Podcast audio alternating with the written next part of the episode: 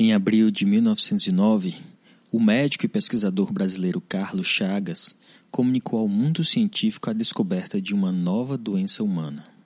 Sua obra científica, pela perfeição, originalidade e conteúdo, tornou-se clássica na literatura médica, constituindo na melhor contribuição da ciência brasileira à medicina mundial.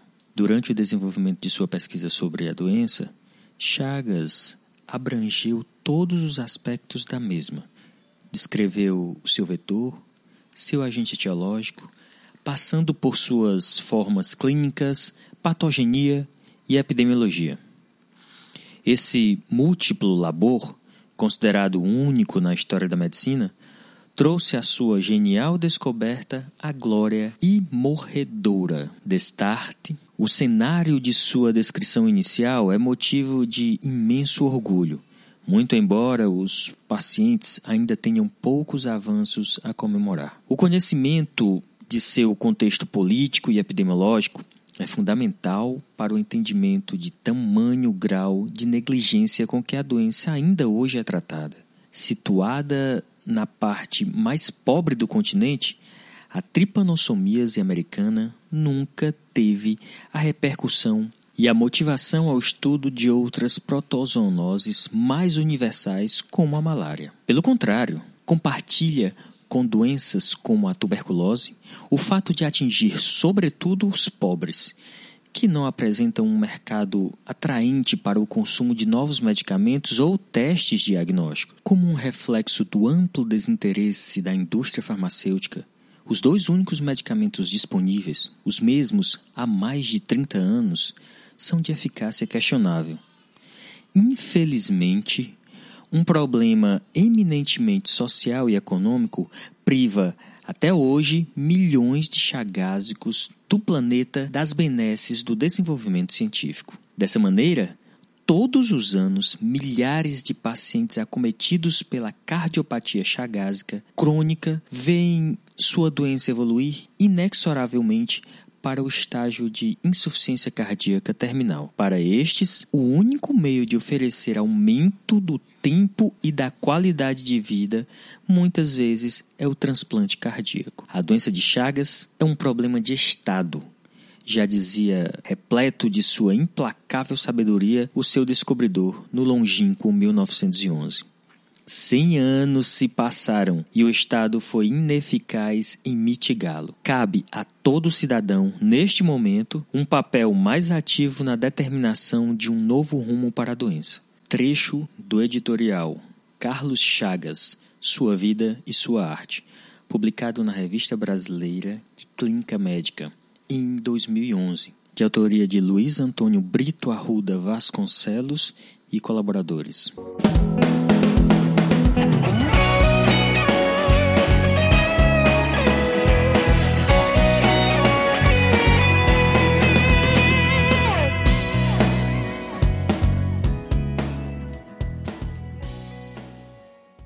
Olá pessoal, estamos aqui em mais um episódio do PharmaCast. Hoje nós vamos conversar um pouquinho sobre parasitoses e eu sou o Pablo Farias, Ana Luísa Martã e Alice Araruna. E esse é o PharmaCast.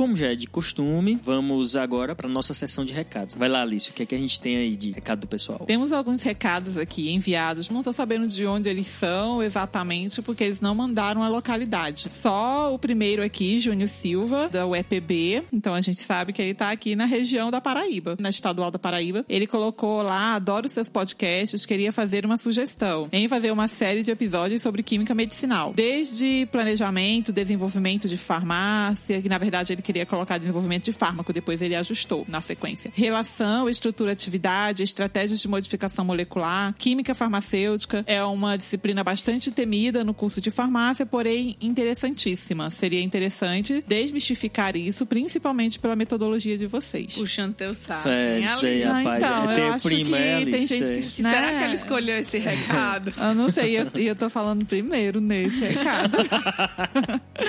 Né, Rapaz, mas tem é um gente- tema interessante, Eu viu? Também acho. interessante. Obrigada, Ju- Júnior. Júnior, né? Vai ter, Júnior. Vai. Pode É. ser que não seja agora, agora, agora, mas a gente promete que vai ter aí. E eu me abstenho desse episódio, eu já vou ter folga nesse dia. Não, cabem uns convidados também pra gente intensificar aí a conversa. Química medicinal é uma área que explica muita coisa. Então, se você conhece a química medicinal, con- consegue entender muito melhor a farmacologia. E aí, consequentemente, a farmacologia vem a farmacoterapia e tudo o que tá ligado a ela. Então, a química é base pra tudo. Então, quem não gosta de química, infelizmente, chega uma hora que tem um limite pra entender melhor como as coisas funcionam. Então, tem que ter uma- um pouquinho de noção. Exatamente, foi uma ótima sugestão, né? Então temos aqui Marcela Becegoto, ou é Becegato? Então, Marcela, Marcela, ela colocou nos stories lá que estava ouvindo os antipertensivos e colocou bom dia com esse podcast que salva vidas. Eu achei tão ambíguo, sabe? Porque é antipertensivos, o podcast que salva vidas, então assim, ficou tão, né, duplo sentido mesmo, porque as vidas salvas aqui, será que é por causa das informações? Ou será porque ela ia fazer alguma prova? Não sei, né? Ah, Ficou bem sei. assim, muito legal mesmo. Bruno Assis, vocês são demais e estão me ajudando muito no meu trabalho. Estou estudando para ser promovido e vocês estão ajudando bastante. Mas queria apontar Olha, que questões legal. do áudio. Por diversas vezes eu escuto você no- vocês no ônibus ou caminhando e tem vezes que fica muito baixo. Estão dizendo, Bruno, que é a minha fala aqui, sabe? O pessoal que às vezes não é, fala no microfone. É, estão dizendo Mas- que esses áudios que são baixos são os meus. Então, a oposição aqui falando as coisas. E como não quero perder nenhum conteúdo de vocês, me preocupem em escutar. Se vocês puderem observar isso, será bem legal. Eu vou falar mais direitinho no microfone. Ah, O problema tá aí. É bom. É. Renan. Eita, Renan fez aqui uma reivindicação, viu? Quero deixar claro minha indignação. Eu sou o fã número um. E vocês falaram isso no cast 4 e 5. Agora, no cast dos antibióticos, tem outro fã número um. A Ixi, gente falou é do colega Eu, lá. na verdade, eu tô achando que fui eu que falei isso, mas eu achei que eu estava falando do Renan, entendeu? Ah, mas aí a gente tava se referindo ao cara que ganhou. Isso, o ouvinte Emerson. ganhou a, ca- a caneca. O. Isso, Aí ele assumiu o posto de fã número um, aí o Renan não gostou Se não aqui. Ele Não, se mas apresentou como fã número um, é, foi aí. Se você foi Foi. primeiro, Renan, você é o fã número um. Você o será primeiro é sempre, o primeiro. Ninguém sempre o pode primeiro. deixar de ser o primeiro, né? Aí ele botou, quero ver isso aí, hein? Tá visto, viu? A gente tá aqui, todo mundo se retratando.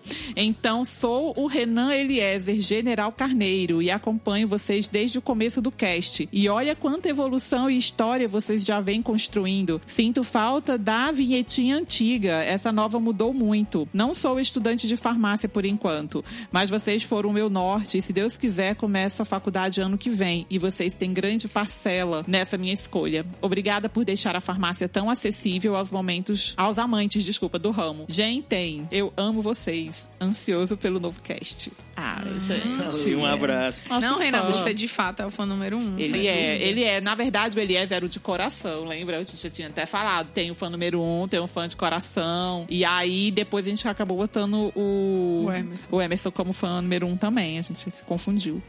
É, né? o, Emer- o Emerson também tem a Mas posição o dele, Emerson- né? É, o Emerson. Inclusive, E ele aí, mandou uma a mensagem não- no meu Insta. E como foi que ele ganhou a caneca? Foi, marcando todos os amigos. Então ele tem Todos muita gente. Então têm, realmente tem. ele. E ele mandou tem- uma Ele mensagem. foi merecedor também da, da posição. aí. Tem, ele mandou uma mensagem dizendo que o sonho dele é participar de uma das gravações com a gente como ouvinte, mas quem sabe também um dia, né, participar como convidado. Couber alguém aqui nessa bagunça além da gente, que a bagunça aqui é E um grande. dia desse ele tava por aqui por Juazeiro, mandou uma foto pra mim na terra de Padim. Ele colocou na terra dos. Aí ele botou alguma coisa assim, né? Dos, dos moradores, alguma coisa assim, dos habitantes do Farmacast, uma coisa assim, que ele colocou e mandou uma foto lá pro meu Insta. Estava emocionado por estar aqui Olha perto da gente. Era. A Nara Ramos, professores, viu. Venham até aqui agradecer pelo Farmacast. Quantas informações reunidas em um lugar só e de forma bem dinâmica e esclarecedora. Muito obrigada pela ferramenta de estudo. Fui aluna de vocês, eu acho que foram de vocês. Como é o nome dela? Nara Ramos. Foi, Nara foi, aluna, nossa aluna. E hoje estou cursando uma pós em farmacologia clínica e o Farmacast está sendo indispensável para meus estudos. Então, um abraço também aí para a Nara Ramos. Um né? abraço, Nala, de sucesso, hein? Tiveram, na verdade, várias sugestões. Eu trouxe aqui uma da Farma Informa que pediu pra gente gravar episódios sobre antineoplásicos. E aí, a gente tá nessa sequência, né, de antimicrobianos. Estamos quase que finalizando, talvez uns dois, três episódios, É. né? E aí a gente vai traçar os próximos é, as próximas séries ainda, as próximas classes terapêuticas. Mas todo mundo que tá mandando, isso aqui é tudo Tem uma listinha Tem uma listinha aqui, está gente, que eu levantei. É tudo sugestões, né? É, Mas a gente vai olhando. é um assunto fantástico. É bem denso, tem muita coisa nova, tem mecanismos variados. Então é algo que cabe até talvez mais um convidado aí para conversar um pouquinho sobre isso. Mas vai entrar na lista. Mas vai entrar na- já entrou na lista, Já né? tá aqui, o Pode não ser agora, agora dentre os próximos, mas ele já tá na lista. A Alice já colocou aqui. Junto com a química medicinal, tá do ladinho, cara. a química medicinal um pouquinho antes, a gente faz antes. E também provavelmente pede uma série também, a química medicinal. Não é coisa de um episódio. Não, é muito uma difícil série. falar em um episódio. Não, mas é uma série muito grande, não, Alice. Espera aí. É uma série. É Alice Vai, tá como é que foi? Foi Júnior. Júnior é uma série, né, Júnior? Cadê Júnior? Júnior é uma série que ele pediu.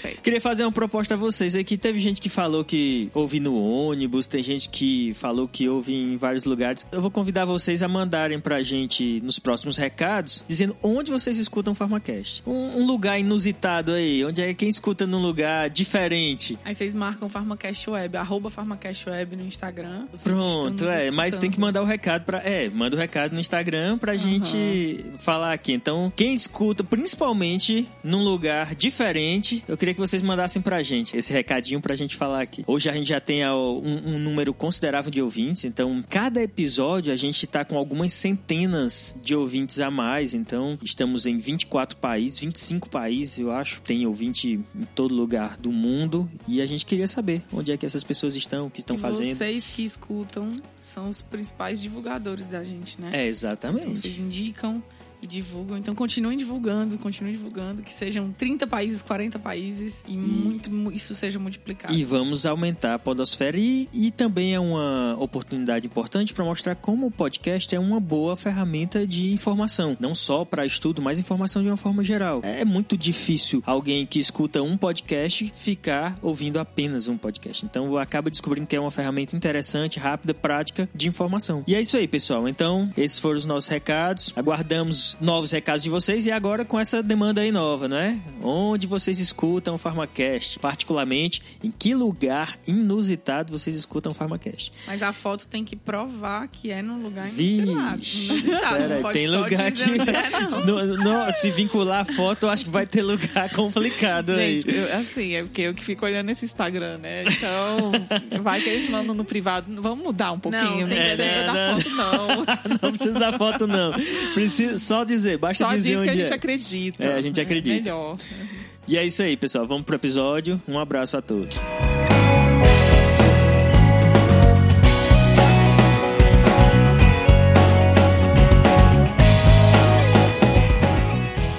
Bem, pessoal, como o tema hoje é focado em antiparasitários, vale ressaltar que os antiparasitários são utilizados, obviamente, para as parasitoses, que estão entre as doenças mais frequentes no mundo todo. Estima-se que hoje cerca de 50% da população mundial seja atingida por essas parasitoses. No Brasil, até 36% da população total sofre de alguma forma com essas parasitoses. Então, tá longe de ser uma- um problema de saúde raro. Na verdade, um problema não, são muitos problemas de saúde bastante frequentes aqui.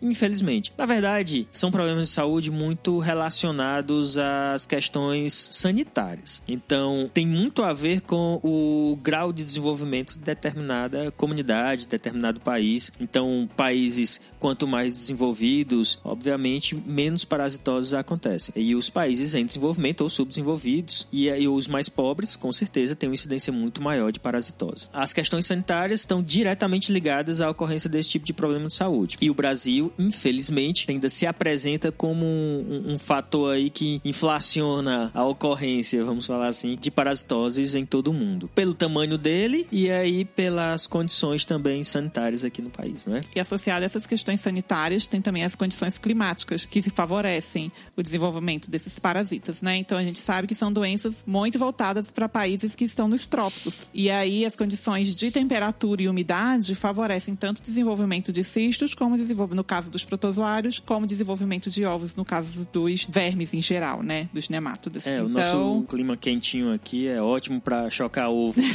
É verdade. Ótimo para chocar ovo de vermes e cistos de protozoários, né? Eles ficam lá bastante tempo, aptos a serem desenvolvidos e formar seu ciclo. Então isso contribui bastante junto aí às condições sanitárias. Por isso são normalmente referenciados como doenças tropicais, grande parte dessas parasitoses. E também negligenciadas, né? E também negligenciadas, importante. Só para deixar clara essa ideia de doença negligenciada, é que não é que não tenha tratamento. A verdade é que existe tratamento, mas grande parte dessas doenças tem o mesmo tratamento desde os anos 40. Eles tratam, mas é aquela coisa, mata o, o parasita e um pouquinho também o hospedeiro, às vezes, é, o paciente, não é? Porque deixam algumas sequelas, alguns tratamentos são dolorosos, deixam um mal-estar considerável. E a causa disso é que a indústria não tem tanto interesse em desenvolver novas moléculas para essas doenças, porque, como eu disse, a maior incidência dessas doenças está em países com poder aquisitivo muito mais baixo. Então, seria investir muito dinheiro e muito tempo em pesquisa e com risco de comprometer o retorno financeiro. Como o foco do nosso episódio é o tratamento farmacológico e não necessariamente a patologia, quer dizer, o estudo das doenças, então nós vamos partir aqui para a vertente do tratamento. Nos tratamentos para antiparasitários, vamos conversar um pouquinho sobre aqueles que tratam as infecções por protozoários, que aliás são muitas, né? A gente tem aí algumas bastante conhecidas, como a giardíase, a tricomoníase, a amebíase também bastante conhecida. E, e, como é que ocorre o tratamento desses parasitas? É, essas três citadas aí, ameba, giardia e tricomonas, realmente são bastante importantes e bastante presentes na nossa realidade. É, mas quando a gente fala de antiparasitário, né, e de antiprotozoário, quase que a gente divide em dois. Os antimaláricos né, que fazem parte dos antiprotozoários. É um outro mundo é, de medicamento, um, tem né? uma série. Esse sim, tem alguns estudos ocorrendo sobre ele. Tem alguns tratamentos um pouquinho mais recentes, mas mesmo assim ainda tem problemas com os tratamentos mais clássicos. O antimalárico, provavelmente a gente teria bem mais coisa para conversar do que os demais. Então, provavelmente a gente vai ter que fazer um episódio separado dos antimaláricos para poder falarmos com mais tranquilidade. Nós temos um protocolo nacional, tem uma série de, de, de procedimentos em relação a ele. E para essas infestações como amebas, giardia, tricomonas, a gente tem principalmente os nitroimidazóis, que são representados pelo metronidazol, secnidazol e o tinidazol. Todos esses medicamentos têm atividade antiprotozoária, mas também possuem atividade antibacteriana, principalmente para bactérias anaeróbicas. E estes nitroimidazóis, eles foram identificados inicialmente em 1950, 1955 por alguns cientistas franceses, onde eles estavam avaliando extratos de Streptomyces tem lá até um marcador, uma unidade, na verdade, um código desses Streptomyces. Eles chamam 6670, deve ser uma espécie, né? Algo é da cepa, é a, a cepa, cepa, é o código da cepa. Pronto, é o código da cepa, então era 6670. E eles avaliaram que tinha atividade contra tricomonas vaginalis, mas até então não sabia o que estava causando isso. E tricomonas é aquele, é, o principal sintoma dela é aquele corrimento esbranquiçado. Isso, é uma doença sexualmente transmissível e ela é identificada por esse corrimento espumoso, com odor fétido. É. E geralmente nas consultas aí periódicas aos ginecologistas dá para identificar a sua presença. Aí eles identificaram que tinha atividade no tricomonas, né, nesse protozoário e fizeram depois a análise da, de que estrutura era responsável e verificaram essa estrutura do nitroimidazol, que como o nome já informa, a gente vai ter um grupo nitro ligado a um grupo imidazol, que é formado por um anel de cinco membros com nitrogênios na sua estrutura, é, interligados por duplas ligações. Esse extrato de streptomyces já tinha sido estudado alguns anos antes, não era? Que eles tinham identificado uma substância chamada azomicina. Exatamente, tinha sido estudado o extrato e identificado essa estrutura, inclusive foi nomeada azomicina, mas não tinha sido testado para ver alguma atividade dela. Então, quando foi isso? Foi uns dois a três anos antes desse grupo francês ter identificado atividade com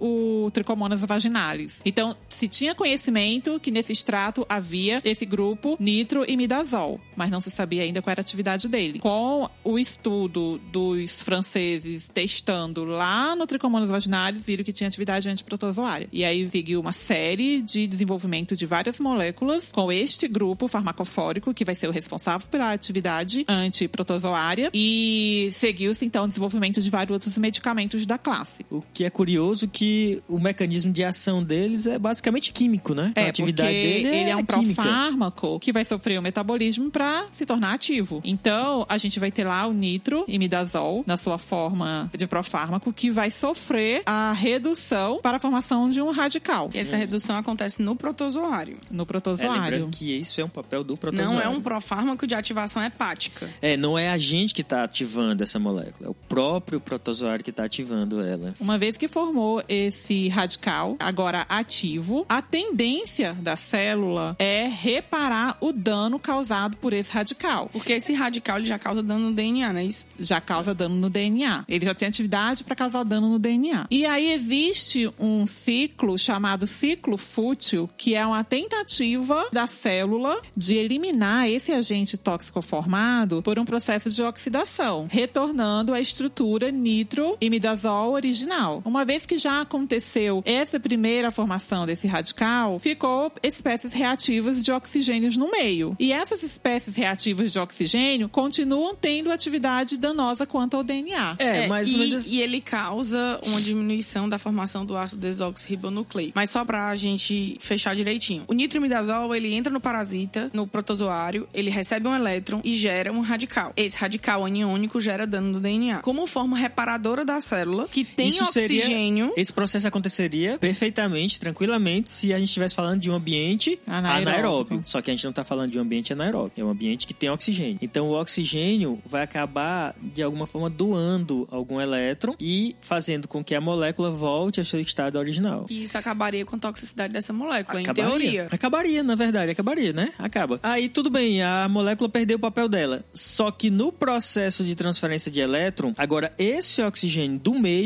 é que passa a ser o agente tóxico. Então ele agora passa a ser uma espécie reativa de oxigênio, que vai começar a formação de peróxidos, ânions, hidroxila, que esses agentes vão causar agora lesão no DNA. Então é- essa segunda parte da reação acontece no ambiente aeróbico. Então no ambiente anaeróbico, só voltando, se a gente tivesse no ambiente anaeróbico sem oxigênio, aquele intermediário, um, um Seria o radi- principal é, responsável pelo efeito antiprotozoário. Isso, o radical aniônico seria o responsável por essa reação. Só que no ambiente com oxigênio, ele retorna, que entra no que a Alice chamou de ciclo gera fútil. outras espécies reativas de oxigênio que também são relacionadas com esse efeito tóxico. Isso, aí é que ele vai ter o efeito tóxico. Então, no ambiente anaeróbio, é a molécula que causa. No ambiente aeróbio, aí ela volta ao estado normal e quem causa isso é o próprio oxigênio do meio, agora que está na forma de espécie reativa de oxigênio. E, de qualquer forma, causa dano no DNA do parasita e ele morre por conta disso. Por isso que o ciclo é fútil. Porque ele tem uma tentativa de reparo, mas no momento em que ele faz esse reparo, o que está reparando está se tornando tóxico. Isso. Que é esse Exatamente. oxigênio, né? É, e o, o- o- é porque o agente forma e ele volta. Então ele vai e acaba voltando pro estado original. É o E aí, chamado quando a gente fútil. pega, por exemplo, outros tipos de micro-organismos, como as bactérias, eu tenho uma maior facilidade desses nitroimidazóis funcionarem em bactérias que não necessitam de oxigênio para se reproduzir, que são as bactérias anaeróbicas. Então, Daí a atividade tanto o metronidazol, como o secnidazol, como o tinidazol, eles têm propriedade antibacteriana contra bactérias anaeróbicas, principalmente negativas, gram-negativas. Desses três, o que é mais usado como antibacteriano é o metronidazol. Tá, mas esses agentes são muito usados para infecções por giardia, por ameba.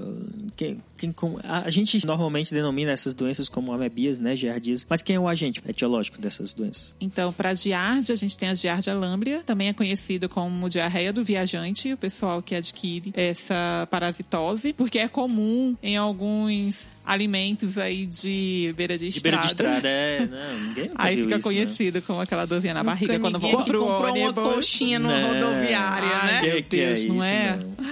Ave E- Maria, nem fala isso. Eita. Aquela dorzinha na hora, na hora da dorzinha. A ameba, ela é causada pela entamoeba. Só que existem aí algumas entamoebas. A entamoeba histolítica, que é a patogênica, e as entamoebas que vivem naturalmente conosco, em harmonia, que é a entamoeba coli e a entamoeba nana. Então essas duas não são patológicas. A que causa a amebisa é a entamoeba histolítica.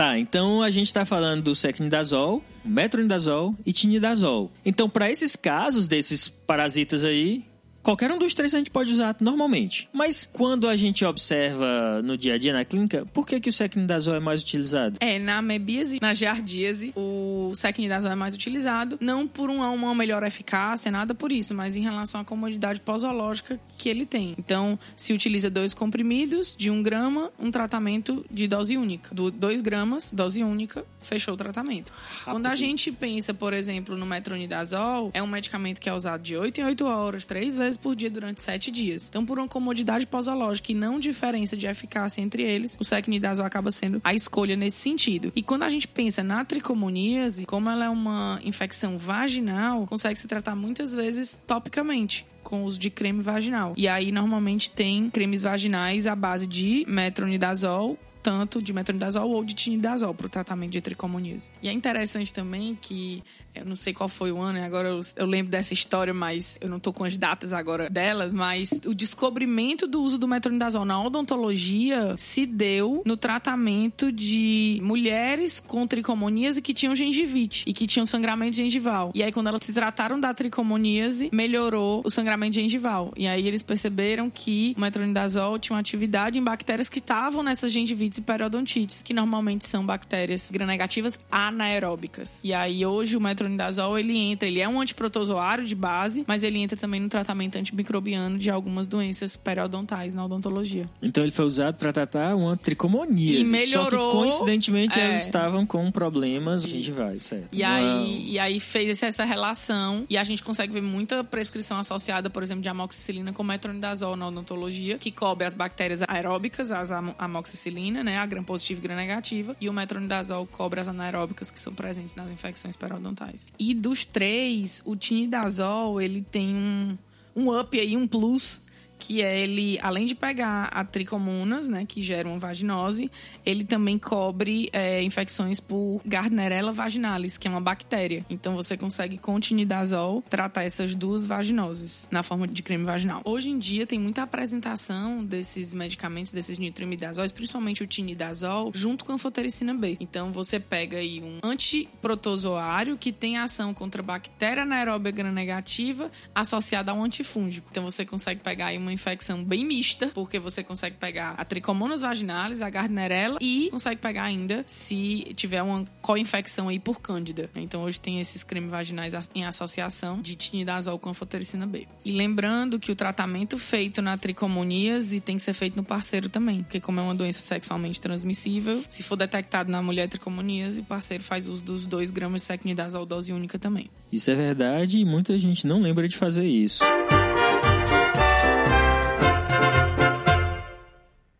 Boa parte da população brasileira, pobre quase sempre, foi dizimada ao longo da nossa história por doenças tropicais, como a malária, mal de Chagas.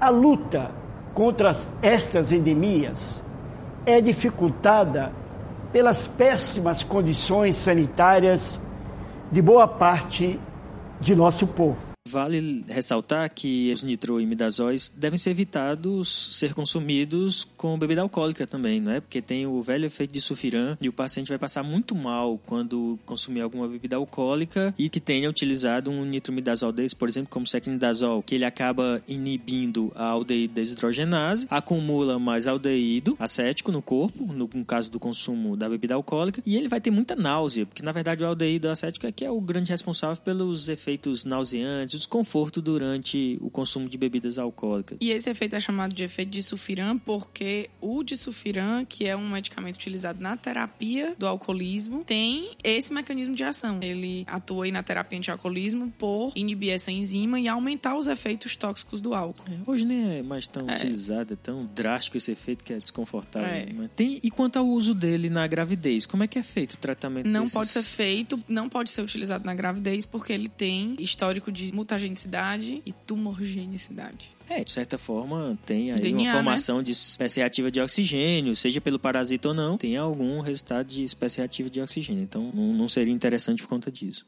Gente, a guerra contra estas doenças teve alguns heróis.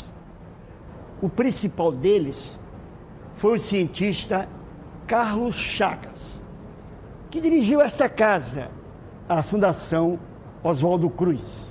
Outro parasita de relevância importante aqui no Brasil é aquele responsável pela doença de Chagas. E quem é ele, Alice? O Trypanosoma cruz foi identificado por Carlos Chagas. O nome, né, foi dado em homenagem a quem descobriu, por isso que é a doença de Chagas. E é uma doença muito comum em regiões onde se encontra o barbeiro, que é o inseto transmissor. E uma vez que esse barbeiro provoca a picada na pessoa, ao mesmo tempo que ele pica, ele defeca. E os tripanossomas são liberados nas fezes deste inseto. E nesse contato com a pele, encoçar essa região, pode levar à entrada dos tripanossomas na corrente sanguínea. Então quem infecta não é o agente, é a própria pessoa que causa a infecção É, quando ela coça, bate ela no local, joga coça, pra dentro do ferimento, E né? aí entra ali naquela perfuração na forma de tripomastigotas metacíclicos, que seria a forma infectante do tripanossoma. Então, uma vez que os tripomastigotas entraram em contato com a corrente sanguínea, eles vão penetrar nas células e se transformar nas formas amastigotas, o qual eles vão produzir toda a sua multiplicação. E essas amastigotas intracelulares vão se transformar novamente em tripomastigotas para romperem as células e serem enviadas para a corrente sanguínea. E aí, elas liberadas na corrente sanguínea, vem lá, novamente, o barbeiro se infecta e o ciclo extra-humano no seu hospedeiro intermediário também vai acontecer. Lembrando no que entanto, pode acontecer gato, porcos, cães e ratos podem, podem participar disso, par- né? Podem também. Aves, É, répteis e anfíbios não são, não são vetores. não são vetores. Os tripomastogotas sanguíneos podem tanto servir para nova contaminação de novos barbeiros, como também podem se difundir. E aí, através da corrente sanguínea e linfática, vão infectar várias células e novamente se transformar em amastigotas intracelulares e continuar um ciclo interno também. Ou seja, vai se tornar uma doença inicialmente aguda, devido à presença dele na corrente sanguínea, e essa constante multiplicação intracelular e extracelular. E ao longo do tempo, com o depósito dele nos tecidos, vai ocorrer a formação de uma doença crônica, que é conhecida aí como a doença chagásica, o coração chagásico, o esôfago chagásico, que seria aí já um dano tecidual muscular devido à presença desse parasita nessas regiões, nesses tecidos. Aí o medicamento utilizado, que é o nosso foco, é exatamente o derivado também dos imidazóis, que é o benzinidazol. Ele foi inicialmente fabricado pela Roche e era intitulado como Rochagan, que lembra rocha e chaga. Ficou famoso com esse nome. né? Ficou famoso. Até que em 2003 a empresa cedeu a patente e a tecnologia de fabricação para o governo brasileiro. E hoje ele é produzido e distribuído exclusivamente pelo laboratório farmacêutico do estado do Pernambuco, no caso o LAFEP. Até então só tinha uma apresentação para uso de adulto de 100 miligramas. E aí para fazer o tratamento de pacientes pediátricos era aquela questão de partição de comprimido, de tentar ajustar a dose. E aí entra toda aquela problemática de tecnologia, de uniformidade de conteúdo, de partição, se é distribuído uniformemente, se dividir ao meio tá 50-50. Quando tiver a série de tecnologia também a gente vai falar sobre isso, né? Olha aí, criando. Cheguei, ela brilha os olhos pra falar dessa série de tecnologia. Não é outra, não é a de química medicinal, é a Ah, de tá, tecnologia. foi mal. acabou de É, criar. tá e ela, Ah, própria foi. ouvinte dela mesma. Ela já criou essa demanda. Eu vou mandar um recado. Vamos lá. Eu vou criar um fake, um Instagram Pois- fake. pois. E vou mandar um recado pedindo de tecnologia também.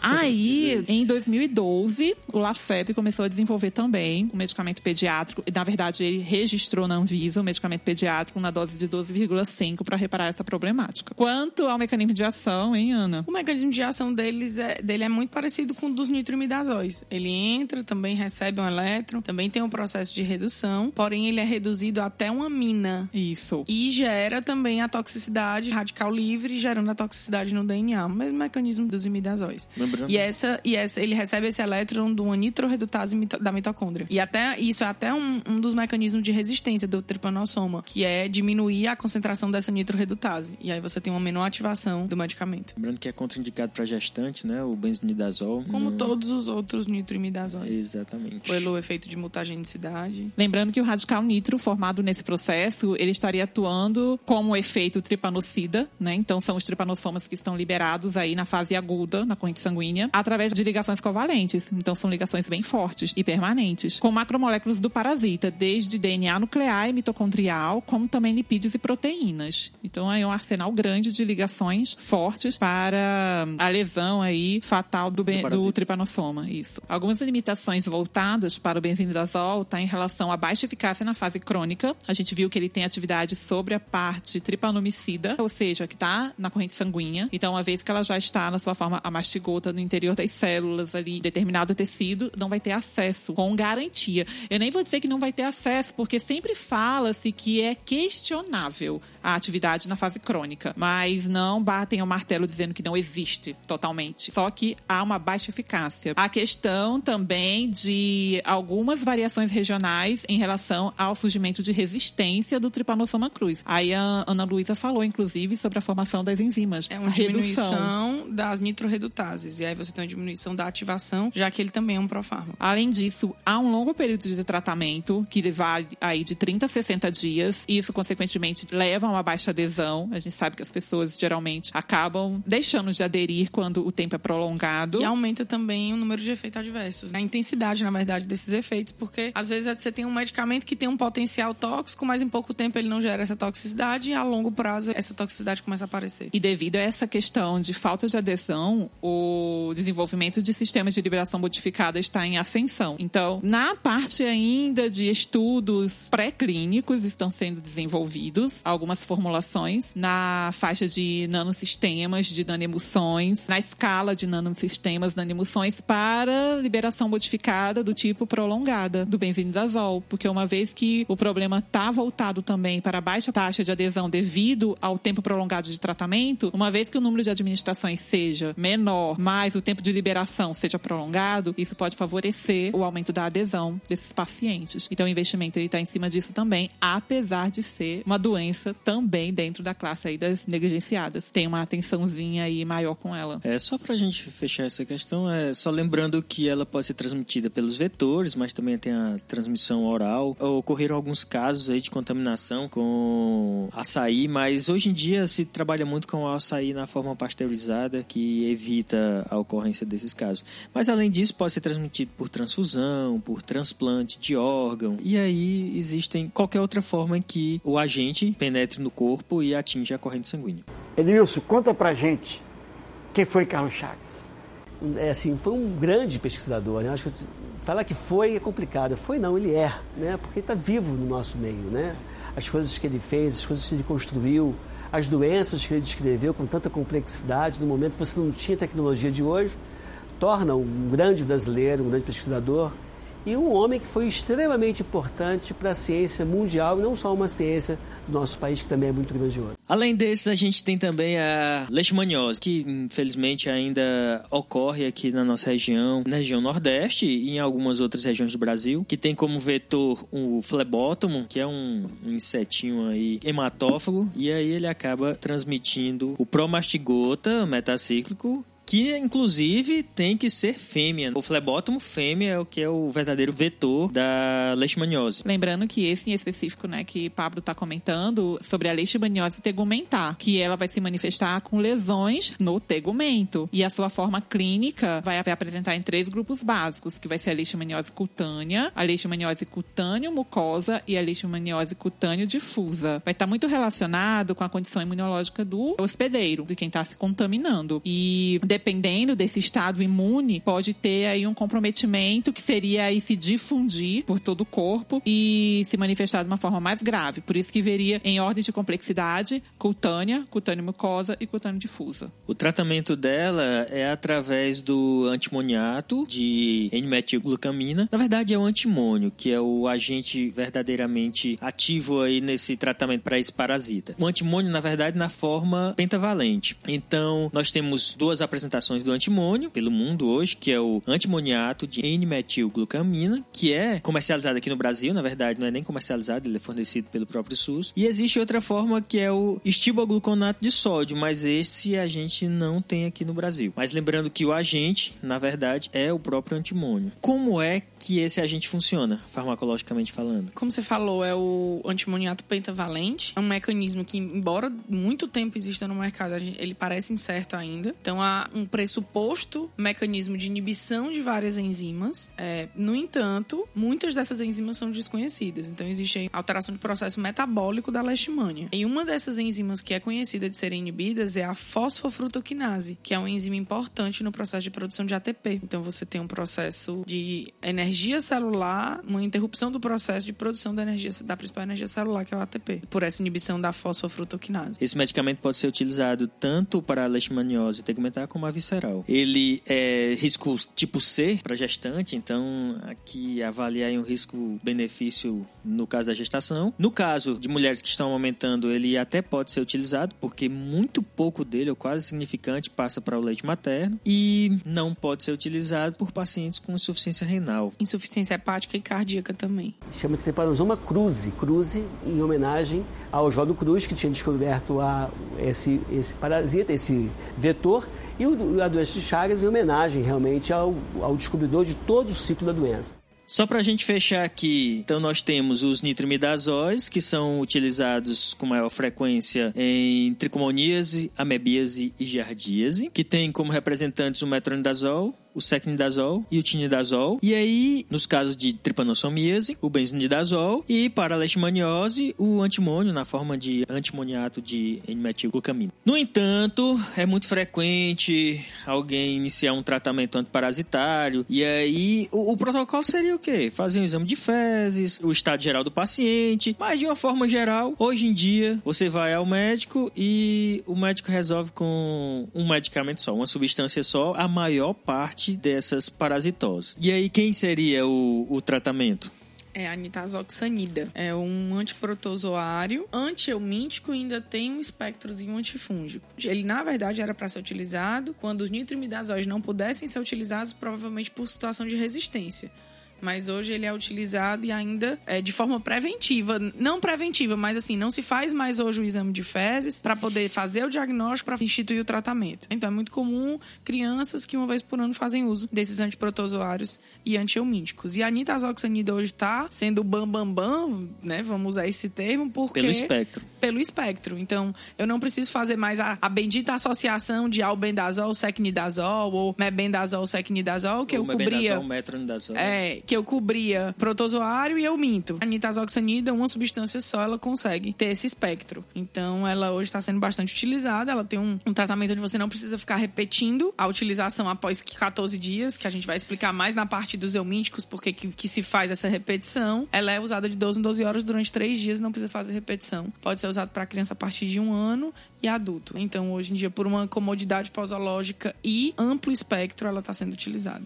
É só para deixar claro, a gente resolveu cortar esse episódio e nós vamos discutir apenas os antiprotozoários, tá? Antialmínticos, vamos discutir em outro momento. Mas para a gente entender como é que ela funciona. Ela também é um profármaco, então ela vai ser ativada também no parasito. Ela gera um metabólito ativo chamado tisoxanida e esse metabólito é o que é responsável pelo efeito terapêutico da nitazoxanida. E esse metabólito parece interferir na cadeia transportadora de elétron, interferindo no metabolismo do parasita. E essa interferência parece ser principalmente pela inibição da piruvato ferridoxina óxido redutase, que é uma enzima importante no processo lá da cadeia transportadora de elétron. E no processo de gerar energia para o parasita. Vale ressaltar que, curiosamente, esse metabólito dela acaba sendo eliminado na urina e ele tem uma cor amarelo, parece aquele marca-texto, sabe? É um amarelo bem, bem forte, bem vivo mesmo. E que às vezes assusta, né? Mas é normal. É normal, então, é normal. Ele é eliminado na urina e ela realmente é uma cor bem interessante. Então, essa é uma grande vantagem da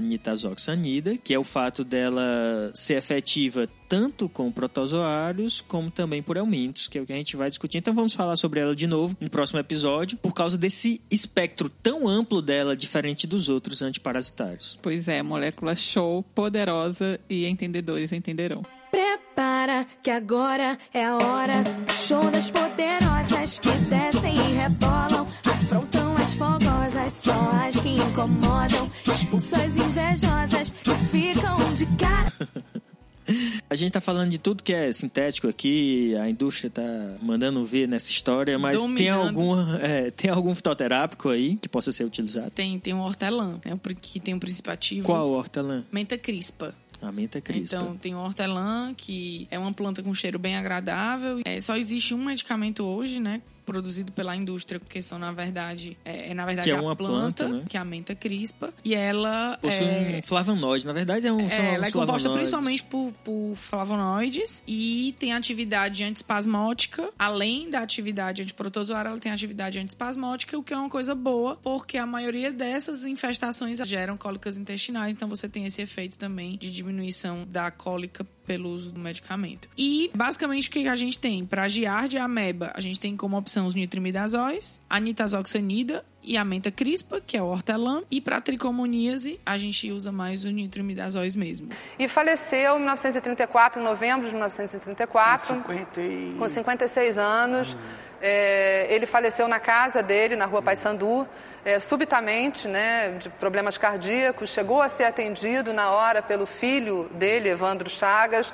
Mas, enfim, na época até se especulou que ele poderia ter sido é, vítima da própria doença de Chagas, já que ele tinha é, é, sofrido um mal cardíaco, mas o próprio filho diz que não, há, não houve evidências para comprovar isso, então fumava muito, então o pessoal é, não se sabe exatamente qual a causa da morte, mas foi por problemas cardíacos. Bem, pessoal, então era isso que a gente tinha que conversar hoje. Então, só ressaltando aqui, acabamos dedicando esse episódio a discutir apenas os antiprotozoários e vamos fazer um episódio seguinte para conversar um pouco mais sobre os antihelmínticos. Lembrando que ainda ficou faltando os antimaláricos. Claro, ah, vale a pena. Na verdade, malária não é é um mito, mas a gente vai ter que separar aí devido à particularidade do tratamento, ao número de informações que tem sobre ela. E para não ficar um episódio tão longo, nós resolvemos separá-la. Então é isso aí. Espero que vocês tenham curtido mais esse episódio. Entre em contato e aí eu vou relembrar agora aquele convite que eu fiz para vocês. Mandem um recado. Eu queria que vocês mandassem um recado dizendo onde que vocês escutam o Pharmacast. Eu ainda sugiro com a foto. Né? Aí o negócio vai ficar complicado. Façam o seguinte. Ai, eu tô manda- com medo de abrir o celular, sério.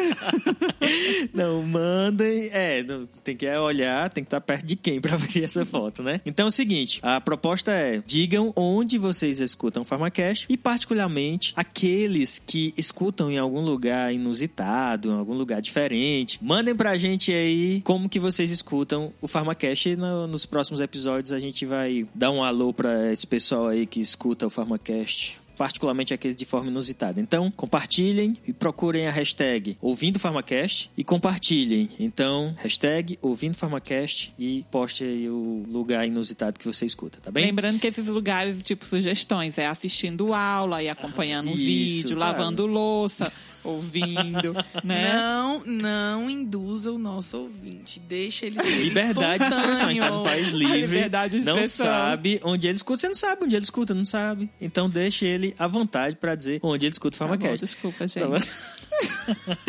Bom, então é isso aí, pessoal. Obrigado mais uma vez. Um abraço a todos. Espero que tenham curtido. Procurem lá no Instagram, no farmacast.com.br e mandem um e-mail para contato farmacast.com.br. E é isso aí. Até mais. Um abraço. Valeu, galerinha. Tchau, tchau, pessoal.